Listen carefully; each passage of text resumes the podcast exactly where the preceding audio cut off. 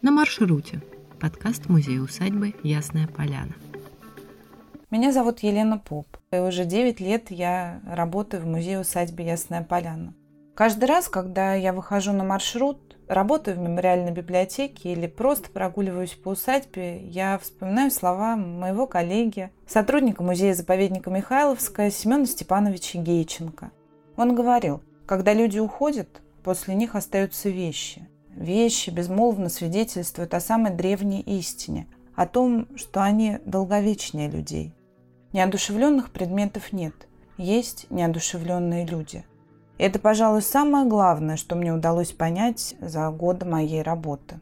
Ясная поляна продолжает сохранять неповторимую атмосферу русской усадьбы XIX века – Здесь можно погулять по английскому парку, побывать в теплице и посмотреть на любимые цветы Софьи Андреевны Толстой. Но самый большой восторг у наших взрослых и маленьких гостей вызывает конюшня и ее обитатели. Сейчас в конюшне живет 14 лошадей разных пород и мастей и 5 шотландских пони для детского проката и детской спортивной школы. История конюшни началась еще при жизни Николая Волконского – в начале XIX века в имении предположительно было около 24 лошадей. Из описи усадьбы за 1830 год мы знаем, что на хозяйственном дворе тогда располагались конный двор с помещениями для скота и конюшня с каретным сараем. Существующая конюшня образовалась из этих двух построек уже при Льве Толстом в конце XIX века. Конюшня в русской усадьбе той поры – это не роскошь, а необходимость. На лошадях работали, ездили на прогулки, охотились. Конюшенный мир был неотъемлемой частью жизни Льва Толстого и его близких.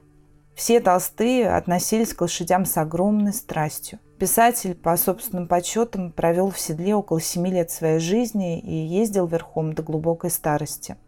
При его жизни количество лошадей в конюшне колебалось от 20 до 25. В 70-е годы XIX века Лев Николаевич даже задумается о собственном конном заводе в Самарской губернии. Он мечтает вывести новую породу лошадей для армии, облагородив степную лошадь. Но, к сожалению, этот проект закончился не очень удачно. Большая часть животных пала от голода и болезней. Некоторых самарских лошадей перевезли в Ясную Поляну где они нашли свой дом рядом с любимцами Льва Толстого – Тарпаном, Зорькой и Делиром. Имена любимых лошадей писателя мы можем найти на страницах его произведений, в дневниках и письмах, а также в воспоминаниях его близких. Сын Толстого Илья вспоминал, как для поездки на реку для него седлали белого с розовыми глазами колпика, для его старшего брата Сережи – маленькую киргизскую лошадь Шарика, для отца чистокровную английскую кобылу Фруфру.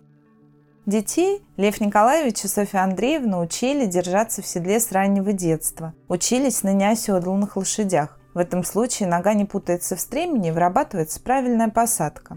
Еще в конюшне для детей держали пони и даже двух осликов. По воспоминаниям сына Ильи, осликов Толстой привез из Оренбурга. Их назвали забавно Бисмарк и Мак Магон, в честь знаменитых европейских политиков того времени.